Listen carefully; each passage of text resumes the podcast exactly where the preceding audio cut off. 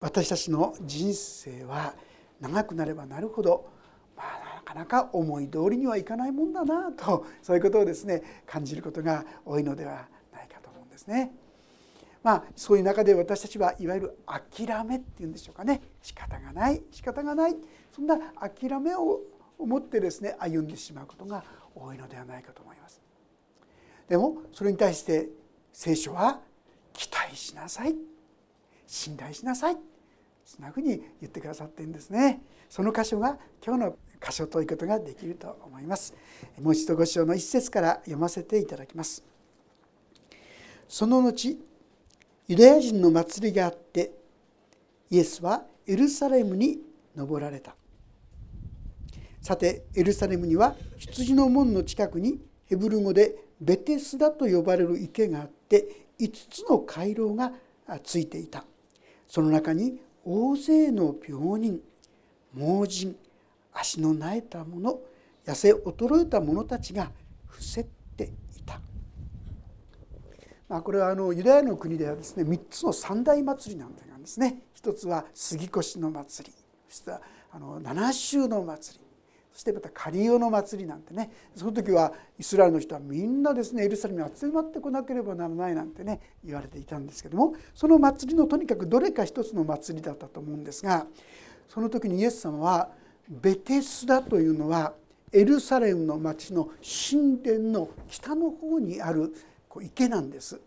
これはベヘセッドって言葉をですね合わせた言葉なんですけどね憐れみの池っていうんでしょうかねあるいは励ましの池と言いましょうかそういうような意味になっていますね。そういう場所に、え実はここにありますように多くの病人とか盲人とか足のなえた者痩せ衰えた者たちが伏せっていた不思議ですよね池の周りにですねいろんなこう病を持った弱さを持った人が集まってるんですよ。どうしてだと思いますか、まあ、実はですねこの下の方にちょっと米印が書いてあるんですが、まあ、こんなことがあったんじゃないかということなんです。3というところですが「違本に3節後半4節にて次の一部または全部を含むものがある」「彼らは水の動くのを待っていた」「主の使いが時々この池に降りてきて水を動かすのであるが水が動かされた後で最初に入ったものはどのような病気にかかっているものでも癒されたからであるってこう書いてあるんですね。これが実際に起きたことなのかあるいは、まいわゆるそういう伝説言い伝えなのかそれは分かりません。まあ水が動かされたある人はですね間欠泉つって時々ピュッとこう何でもない突然この何でしょうか吹き出るようなねそういうとこがありますよね。そういうとこでこの池の水がですね、えー、動いたんじゃないかとかね。まあでもいずれにせよ多分そういうことの中でまいわゆる癒しっていうんでしょうか不思議なことが起きたことがいくつ変わったのかなと思うんですね。そうでなかったら人々が集まってくるようなこともなかったんじゃない。たまたまだったかどうか分かりませんがそのようにしてそこにですねたくさんの人がいた。いろんな意味での弱さを持っていたわけでありますね。でイエス様はそこにまず来られたということです。そしてその中でもですねイエス様が特に目を留められたのが次のところ5節そこに38年もの間病気にかかっている人がいた。皆さん38年と一口に言いますがいかがでしょう？ちょっと想像してみてください。38年の間寝たきり。38年の間苦しみをずっと持ち続けている人の気持ち。もうどんなにですね恨みや怒りや悲しみや辛い思いそのことのゆえの辛い思いをですね彼は重ねてきたことでしょうね。なんでこんなふうにどうして私ばっかりどうしてこんなことが許されるんだろうか。それこそ神がいるんだったらこんなことおかしいとかですね、まあ、いろんな気持ちが彼の心の中にはこう湧き出てきたとことだと思いますね。しかしそういう中でイエス様はですね次のところ6節にイエスは彼が伏せっているのを見それをもう長い間のことなのを知ってと書いてあります。私たち知らないでねうっかりしてああ言っちゃいけないこと言っちゃったなんてねそういう経験皆さんもあるんじゃないかと思うんですがイエス様はそうじゃないんですよね。知っていてなんですね。それがどんな苦しいことか辛いことか悲しいことかそういうことをですねそれで結果としてどんなに彼がですね悲惨な目を受けてきたかそういうことを全部知ていてなおかつ言うんです。よくなりたいか？皆さんいかがでしょう？こんなこと言われてですね「はい」なんて言えますか？なとですね。分かってるに決まってるだろうとかですね。もう怒りまくってんじゃ、うん答えるようなですねそういう事柄じゃないでしょうかね。そんな今更なんでそんなこと聞くんだと言いたくなってしまうようなそういうことじゃないでしょうか。よくなりたいか？よくなりたいか？でこの時にこの人はですね何て答えたかって言いますと7節病人は答えた「主よ」「主よ」と言ってるんですからイエス様のことは特別な人だなっていう感覚は少し持っていたかもしれません。私には水がかき回された時池の中に私を入れてくれる人がいません。息かけるともう他の人が先に降りていくのです。意味先ほどちょっとね中を読んだので分かりますでしょ？でも直接の答えとしてはイエス様は「良くなりたいか?」って聞いたんですよ。ですからその答えとは「はい」とかねえー、なもん持ってないとかねイエスかノーかですよね主なるものはね。ところがこの人の答えは何ですか、えー、水がかき回された時に池の中に入れ私を入れてくれる人がいません。行きかけるともう他の人が先に降りていくのですって正直ましてちんぷんかんぷんな答えということもできるかもしれませんよね。イエスかノーかって聞いてるのにいや私を池に入れてくれる人がいないんだってでもこのことの意味は先ほどお話ししましたようにその池にはこの水がかき回された時に最初に入った人はどんな病気でも癒されるという、まあ、伝説といいましょうかそういうことが伝えられていて私はそのことを期待してここにいるんだけども入ろうにももうこの体だから動けないんですよ。私が入ろうとした時にはもう他の人が入っちゃってる。だから今に至るまでこうして治ってないんですよ。言うなれば彼はですねイエスノーじゃなくてあの言い訳ですよね。それも湖池に入れない言い訳をしてるんですよ。別にイエス様はそんなこと聞いてないんですが 時々私たちそうですね。心がですね素直じゃない時にはとんちんかんな受け答えしちゃう時ってありませんか？なんかですね怒られていないのに怒られてるかなと思ってですねなんか言い訳ばっかりしたくなっちゃう時ってありませんか？まさしくここでこの人はですねなんで癒されないのかって言われてると思ったんでしょうかね。だから理由を言うんです。言い訳するんです。そんなこと言ってないにイエス様が言ってるのはここで「よくなりたいか?」ってこれだけなんですよね。素直になれない、まあ、実は皆さんこれ私たちも同じだと思いませんか？よくなりたいかって言われたらですね。素直に「ふんうん」なんて言えないっていうかね。まだ分かってるでしょってこう怒りまくることだってできるかもしれないし、まあ、実はですねこの人にイエス様が願ったことは何かって言いますとね諦めるところからちょっと立ち上がってほしいと願ったんじゃないかなと思うんですよ。私たちも実はですねいろんな出来事苦しい体験とか悲しい出来事とか辛いこととかそういうことを通して諦めてしまってる事柄っていうのを結構持ってると思いませんか？そしてその諦めの結果として実に神様に対する期待すらも持てなくなってしまう。私たちの中にそのような弱さがないでしょうか。実は池のそばにいた人たちのことですね。これは肉体的な意味で彼らはいろんな弱さを持っていたんですけども。そしてもしかしたら私たちはそういう弱さを持ってないかもしれませんけども。皆さん心においていかがでしょう？心においては私たちももしかしたら同じような弱さを持っているという面がないでしょうかね。例えば大勢の病人ってあります。心が元気じゃないんですよね。はつらつと生きられないんですよ。まああのきちんとした統計かどうかわからないんですけどもある統計によるとあの日本ではですねあのいわゆる抗精神薬っていうんですか？そういうものが一番使われているとかっていう世界中でですね実は密かに心を病むそういう人はたくさんいるそういう状況がある。心はやっぱり病気弱さを抱えている。どうやって生きていいか分からない。生きる力がない。元気がない。もうはつらつと歩めないいろんな弱さを私たちもまさしく病人。いろんな病名が作ったそういう世界じゃなくて心は確かに病んでるなって思う時皆さんあるんじゃないでしょうか。あるいはですね盲人って書いてありますね。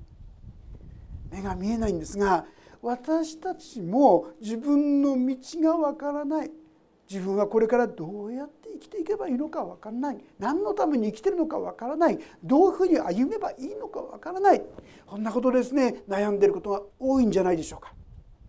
これは皆さん青春時代だけじゃないですよね。青春時代は私は何のために生きてるのかなんかですね真剣に考えた覚えが皆さんもあるかもしれませんね。でもどうでしょうか？まあそんなもの考えてもしょうがないわって諦めてしまってだから今生きてらっしゃるんじゃないんでしょうか？私たちの中に生きる道が分かんない先が見えない人生の行くべきその道路道が歩めない。若く時だけない。年取ってからもさあこれからどうやって歩めばいいんだろうかどのようにこの生涯召されるまで歩んだらいいのか分からない。そういう方々もいらっしゃるんじゃないでしょうか。霊的な心の盲人。これは多いのではないでしょうか。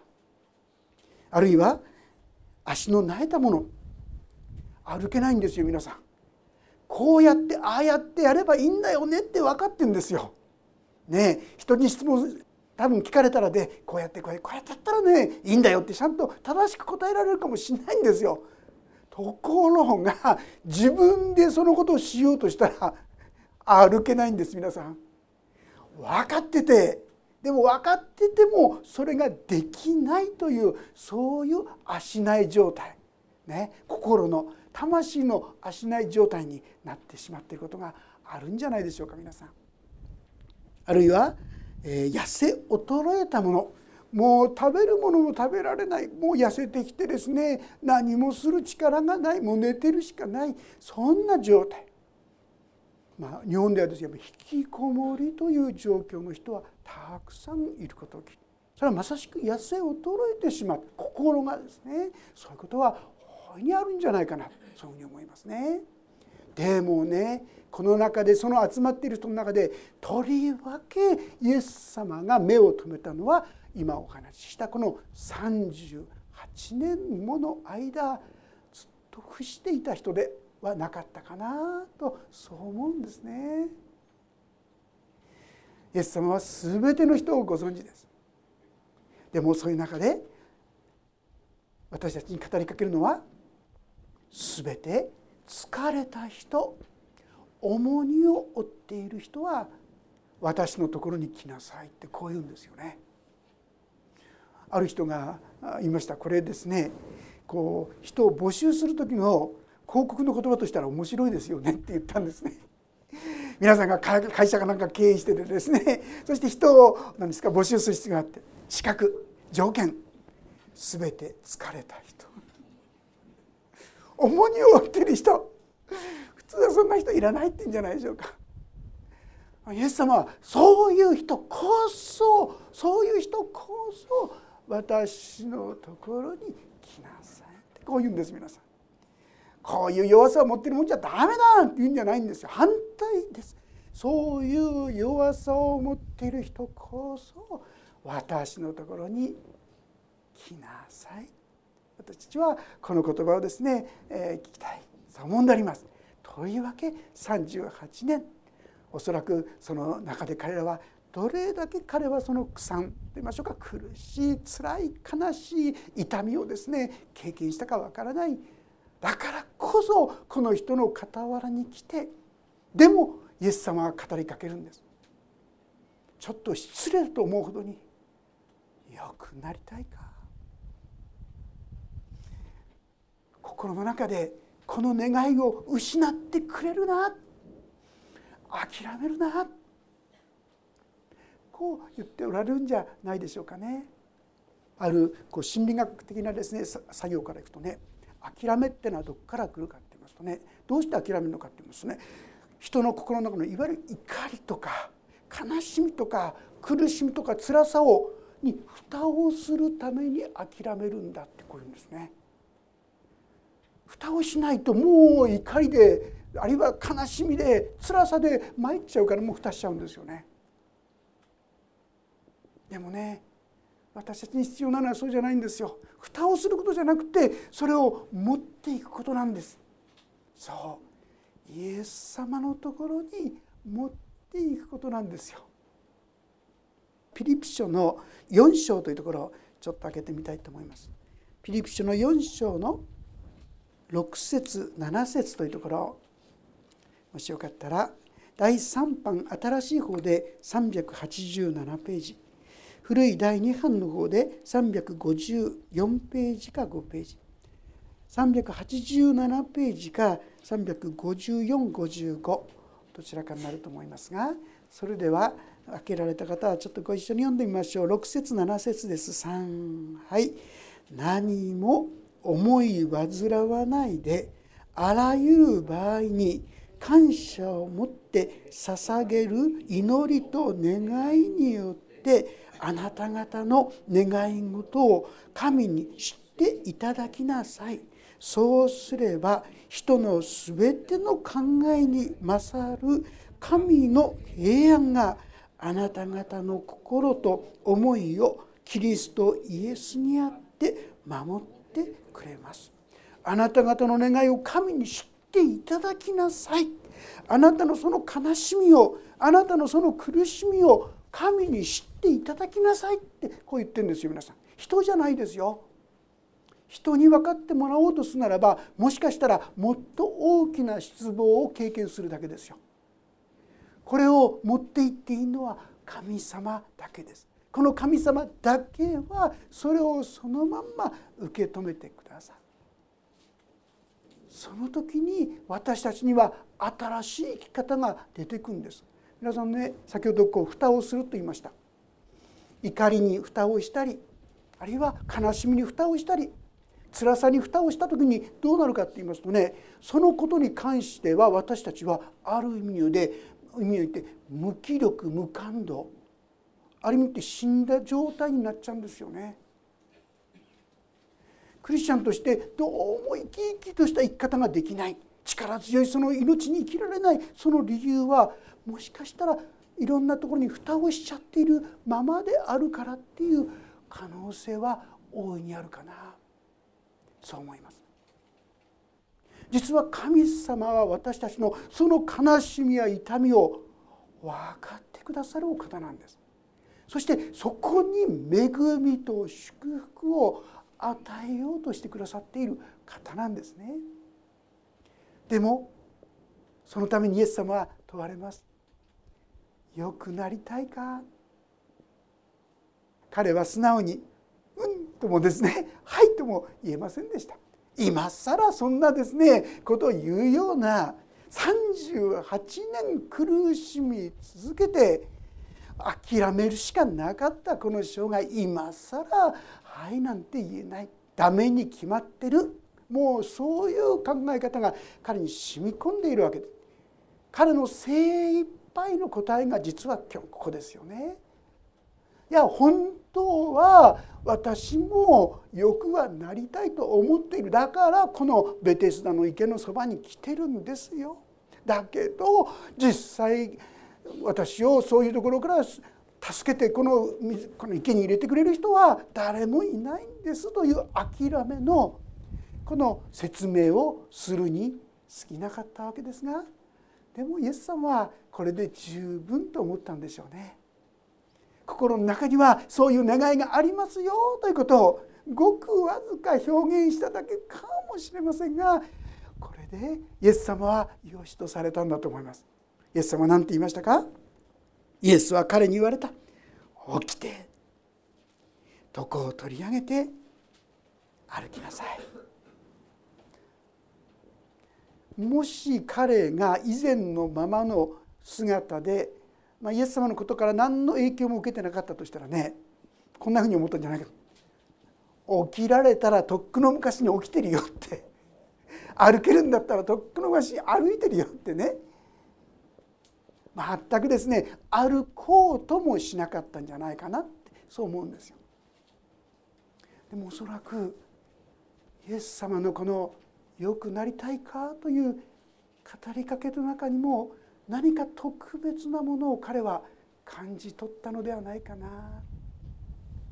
もしかして「主よ」と呼びかけているところからももしかしてそういう希望を持ち始めたのではないかなとそう思うんですね。だからこそ彼はですねおそらく今までどうにもならなかったわけですがちょっとやってみようかなって思ったんじゃないかと思うんですよ。何もしなかったら何も変わりません。でもあれ？ん？なんかちょっともしかして力が少し入るかな？みたいなねそしてちょっと動かしてみようかなみたいなね。そしたらくるぶしが強められて本当に立てたんですよ皆さん。次のとこにありますね。するとその人はすぐに治って床を取り上げて歩き出した。神様の宮座が現れるために必要なこととしてねこういう信仰と言いましょうか希望と言いましょうか期待と言いましょうかそういうものがとても大切ですね。良くなりたいか？素直に「はい」とは言えなくても本当は本音はそうですよというこの声を必要としていた皆さん神様同じようにこの38年寝たきりだった人のように皆様にも語りかけておられるんじゃないでしょうかね。良くなりたいか？内容はいろいろあるかもしれません。私はこういうことで本当に悲しい思いをしてきた。辛くて辛くてしょうがなかったんだ。ぜひ皆さんそのことを先ほど言いましたね。恐れることなくこの神様に申し上げてください。神様は怖い方だから。立派なことしか言っちゃいけないんじゃない？そんなことないんです。あなた方の願い事。それを言いなさいって言ってるんですよ。本音ですよ。表面的な「あお金持ちになりたいしもっといいもの食べたいし」とか。それも嘘じゃないかもしれませんけど 皆さんの本当の願いかって言ったら違うでしょ。そんなものを食べても得てもすぐに虚しくなってしまいますよ。でもねあなたのうちに本物の願いと言いましょうかこうなりたいああなりたい変わりたいそういう願いが起こされてくると聖書は言っているんですよ。同じ今開けたピリピ書のですね2章の13節14節というところもちょっとですねご一緒に読んでみたいと思います。ページが384ページ第3版第2版では351ページか2ページ新約聖書ですね2章の13節14節よろしいでしょうか？それではご一緒に読んでみたいと思います。3はい神は御心のままにあなた方のうちに働いて志を立てさせことを行わせてくださるのです。すべてのことをつぶやかず疑わずに行いなさい。神は御心のままにあなた方に本当の心の奥底で願ってる事柄を願いを起こしてくださるっていうんですよ。今言った食べたい着たいそういうことを超えたですね本当は私も有意義な生きがいのある人生に歩みたいんですとかねさまざまな本当の喜びをいただきたいんですとかね深い魂の奥底から出てくるような願いをあなたに起こしてくださるっていうんです。ならばそれを願いなさい。つぶやかず疑わずにそこに一歩踏み出してごらんなさいとこう言うんです神様はそこに応えてくださる方彼もね38年間寝たきりですからその自分が癒されるなんて皆さんそんなこと信じてたと思いますか？思いませんよ。できっこないダメに決まっているそんなはずがないもう失望ともっと言うのは絶望に近い状況の彼だったと思います。でも心の中に願いはあったんですね。良くなりたいか？あなたのその願いを神様にぜひ真剣に申し上げてほしい。あるいはもっと言うならですねその前の皆さんの悲しみとか痛みとか苦しみとかそれを神様に申し上げてほしい。どうして？先ほど言いました悲しみとか苦しみに蓋をしちゃってることが多いんです。蓋をしちゃってて諦めてしまってもうダメに決まってる。こんな私じゃダメに決まってる。私は変わりっこない。聖書は何て言ってますか？第2コリントの5章17節のとこに誰でもキリストのうちにあるならその人は新しく作られたものです。古いものは過ぎ去った。身を全てが新しくなった。誰でもって書いてあるんですよ。誰でも。いやでもあの誰でもにどうやら私だけは除外されてるみたいですって どうぞそう考えないでください。誰でもあこの私もって言ってるんだな。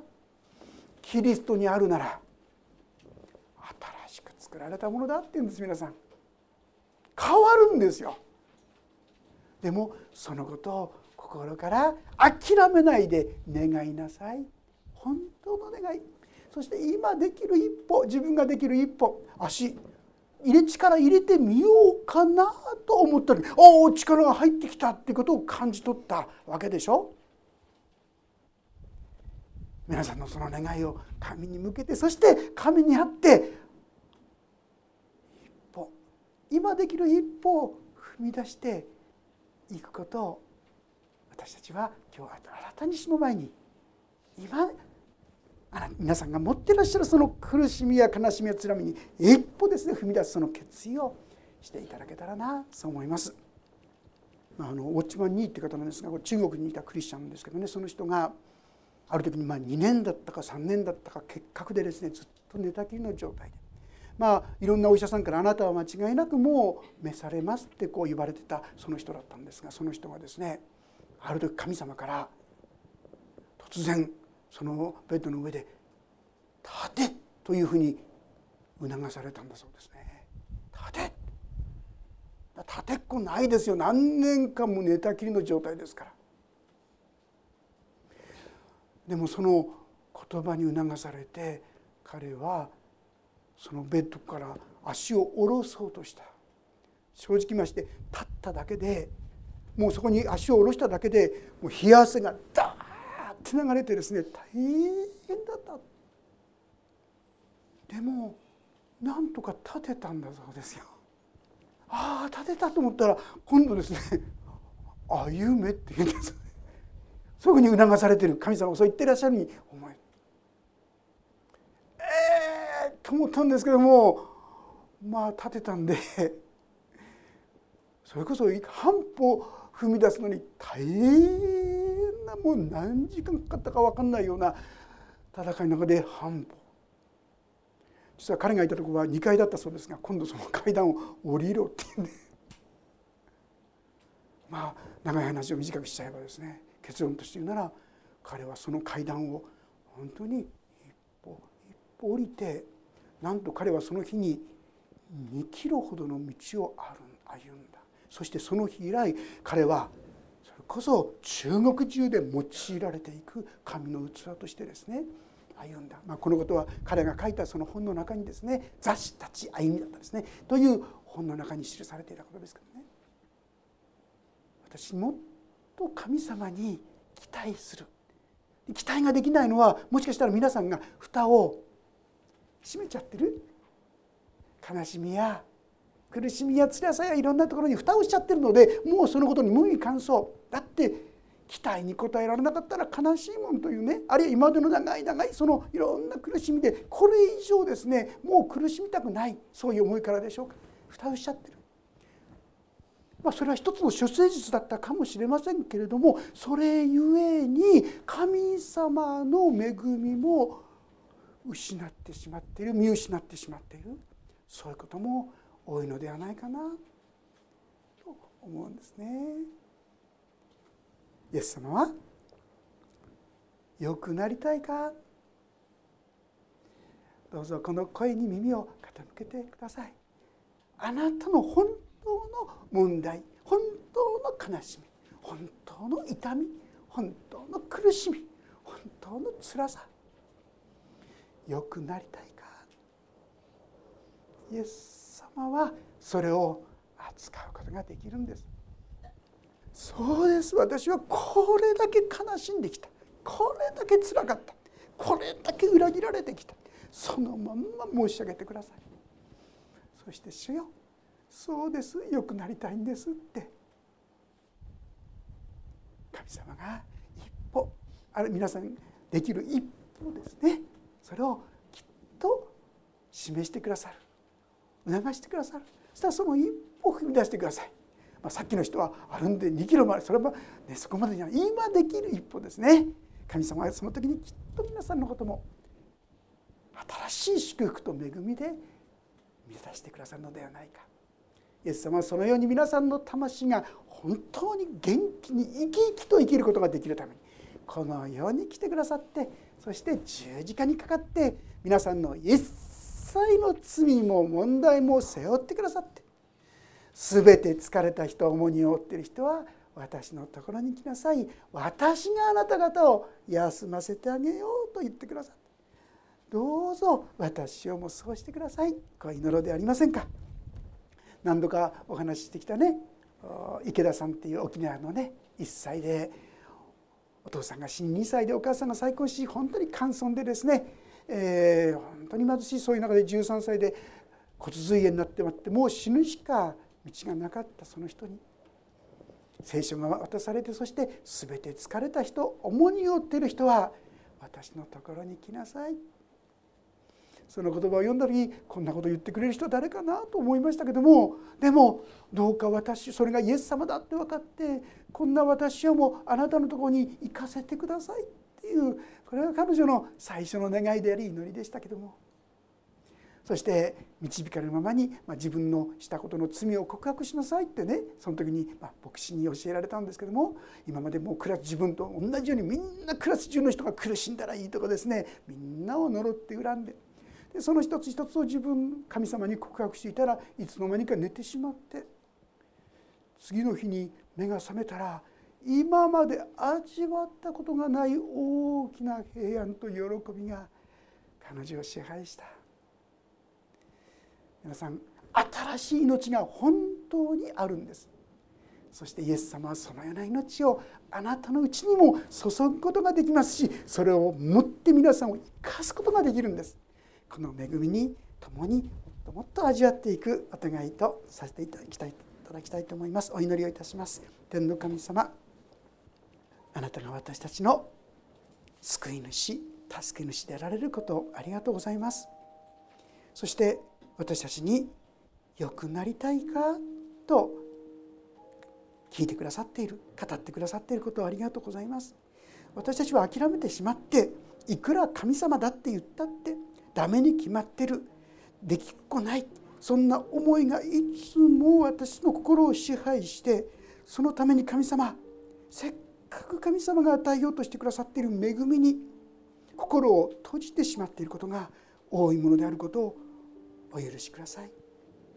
どうぞ私たちにもっと神様に対する素直な期待素直な願いを申し上げることができるように。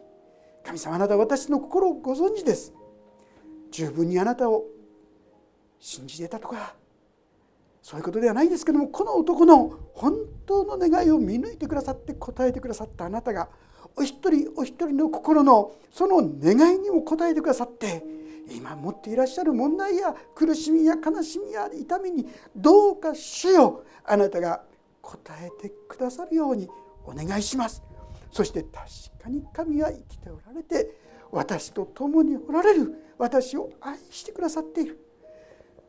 新しい人生がどうぞ始まりますようにお願いします。神様の祝福が豊かに豊かにお一人々のうちに満ち溢れますようにお願いします。御手になれます。主イエス様の皆によって祈ります。アーメン。もうしばらくそれぞれに音の祈りをお捧げください。良くなりたいか？この言葉にへの応答の祈りを捧げいただければと思います。